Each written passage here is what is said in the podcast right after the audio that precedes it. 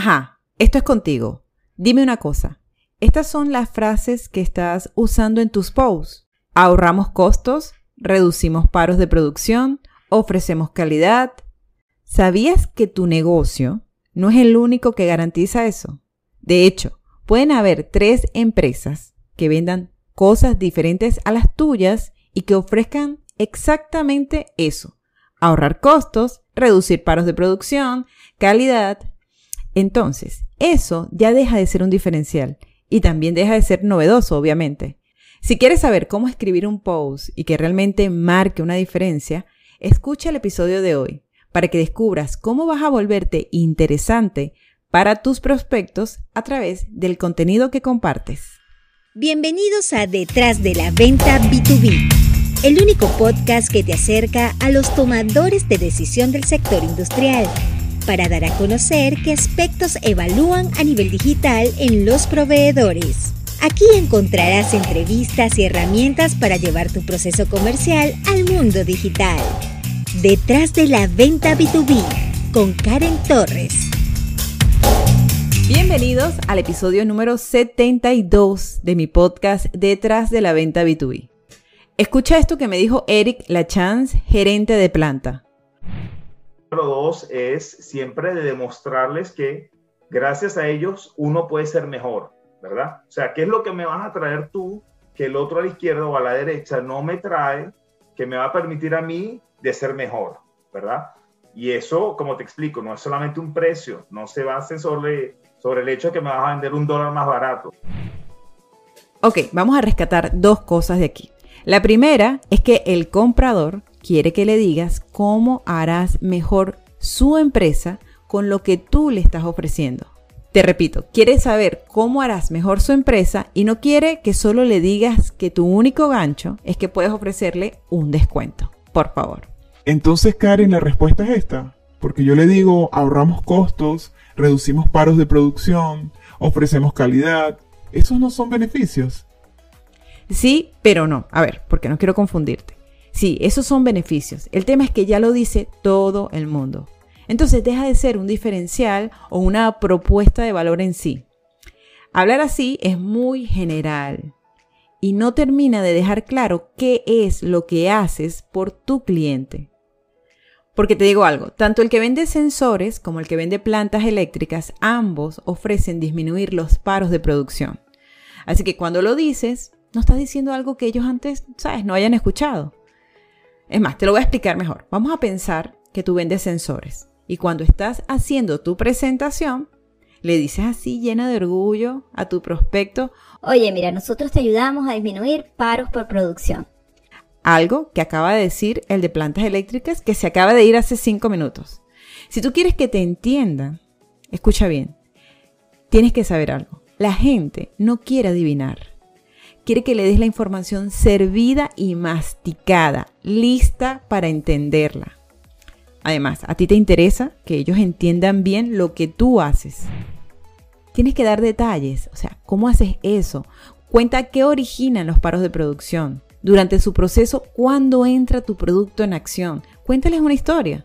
Tu misión es hacer que ellos visualicen tu solución y digan, ah, ya, entonces lo que esta persona hace es, y cuando lo perciban de forma clara, ya van a entender por qué les conviene tu solución. Pero mientras digas frases generales que solo repites, pero que honestamente no has profundizado, olvídalo. Ser diferente va a ser realmente complicado. Incluso sabes que te puede funcionar un storytelling, que si no lo sabes, storytelling es el arte de contar historias. Mira esta, por ejemplo, que trabajé con una empresa de plantas eléctricas. El objetivo era vender la importancia de hacerle mantenimiento a la planta. Decirlo directo era tener toda la intención de pasar desapercibido. Así que escogimos contar una historia donde quedara evidente la importancia de hacer mantenimiento a las plantas. Decía algo así. Cuida la reputación de tu hospital. Hace casi tres años ocurrió un apagón en un hospital de León, Guanajuato. Medio hospital quedó sin luz y se volvió todo un caos total. Varios pacientes se quedaron a mitad de su diálisis, familiares con seres queridos en terapia intensiva entraron en pánico al enterarse de la noticia e incluso algunos pacientes tuvieron que ser trasladados a otros hospitales de la región para ser atendidos. En este párrafo yo necesitaba mostrar el caos porque si yo digo nada más, hace casi tres años ocurrió un apagón en, un hospital de León, Guanajuato, es como, ah, bueno, ocurrió. No, yo necesito que la gente visualice el drama que hay detrás de que haya un apagón. O sea, ustedes tienen que contextualizar para que la gente entienda y empatice con lo que estás a punto de decirle. Seguimos. Cuando hubo el apagón, sus plantas de emergencia no arrancaron porque no tenían el mantenimiento adecuado. ¿Sabes por qué no se le hace el mantenimiento respectivo a las plantas de luz?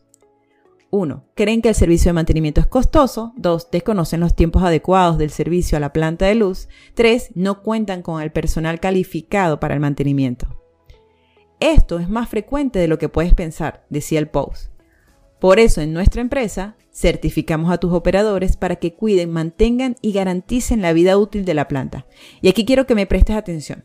¿Sabes que yo le, marqué arriba, dentro del contenido, cuando le digo, ¿sabes por qué no se le hace el mantenimiento? Digo, ah, bueno, porque creen que el servicio de mantenimiento es costoso. Ok, yo le planteo una situación real. Porque la chica cuando iba a ofrecer el mantenimiento le salían con un, esa era una de las excusas. Entonces, yo le dejo en evidencia que esta es una de las razones por las que no las hacen y le digo también mi solución. Ah, en mi empresa ofrecemos certificar a tus operadores para que sean ellos quienes mantengan y garanticen la vida útil de la planta. Problema 1, solución 1. Problema 2, desconocen los tiempos adecuados del servicio a la planta de luz. O sea, no, no saben cuándo le toca hacer mantenimiento. Ah, solución 2, ofrecemos acompañamiento postventa para que no descuides el servicio que requiere tu planta. Es decir, yo, si te, yo te digo cuándo te toca. Y tres, no cuentan con el personal calificado para el mantenimiento. Entonces nosotros le decimos como solución, mira, nosotros somos autorizados de la marca y estamos calificados para proteger la reputación de tu hospital. ¿Por qué? Porque un hospital siempre tiene que cuidar su reputación porque si no, entonces no van a ir pacientes. Si buscas plantas de emergencia, queremos apoyarte. Solicita tu presupuesto a mi correo. Y así termina el post.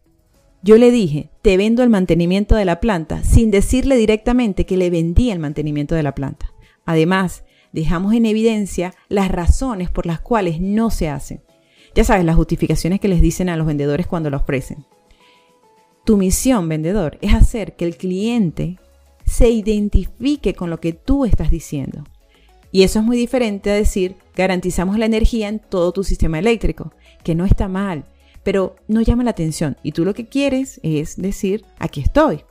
Otro de los vendedores con los que trabajé escribió este título, que a mí me encantó. Decía, los cinco errores más comunes y absurdos por los cuales tu planta de emergencia no arrancó. Ese título es tan bueno que a mí me encantó, porque claro, aquí volteas sí o sí, porque en el momento que dice absurdo, ya tú necesitas leer para saber si, bueno, si tú estás cometiendo ese error. Si tú quieres vender, lo mejor es que la gente quede con tu información en la mente y no que se olvide de ti apenas termine de leerte, no. Si tu usuario es mantenimiento, debes tratar de hacer lo posible de lograr que él se vea reflejado en el texto. Si eso no está pasando, yo creo que sé cuál es la razón. Estás diciendo, equipos que ofrecen la calidad que necesitas, contáctame. ¿Y cómo sabes tú cuál es la calidad que yo necesito? Y además eso con quién es. No le estás hablando a mantenimiento, solo estás hablando de tu producto. Pero si dices, por ejemplo, esta es la razón por la cual mis clientes de mantenimiento me han comprado y empiezas a enlistar una serie de antes y después, yo estoy segura, pero mira, segurísima que los tendrás ahí atentos leyéndote. Al final, ¿qué prefieres? ¿Que ellos adivinen que les hablas o que estén ahí pendientes de tus posts? Vamos, que ahora nos toca aprender a vender escribiendo. Es cuestión de darle la vuelta. Lo importante es borrar las frases cliché y explicarlas. Por ejemplo, si tu intención es decir que disminuyes paros por producción, oye, explica cómo evitas eso. No lo digas, explícalo. Y así logras mantener la atención de quien te está leyendo. ¿Qué te parece? Es más, si esto que te acabo de explicar te gustó, te cuento que tengo un curso que empieza el 2 de octubre, donde profundizamos sobre esto y otras cosas más. Otras cosas más como prospección, como LinkedIn, como cómo usarle y sacarle provecho a la red. Entonces, si te interesa liderar tu mercado y dejar de competir, en la biografía vas a encontrar el enlace con toda la información del curso. Son sesiones en vivo. Haz clic acá en la biografía y vas a encontrar todo. Y con esto ya termino este episodio de hoy. Muchas gracias por escuchar una semana más detrás de la venta B2B. Espero que te haya gustado y que tengas hoy el mejor día posible. Gracias por acompañarnos una semana más en Detrás de la Venta B2B con Karen Torres. Karen Torres se escribe con M al final. Recuerda seguirle en LinkedIn y YouTube como Karen Torres y puedes suscribirte en su página web karentorres.com. Hasta una próxima oportunidad.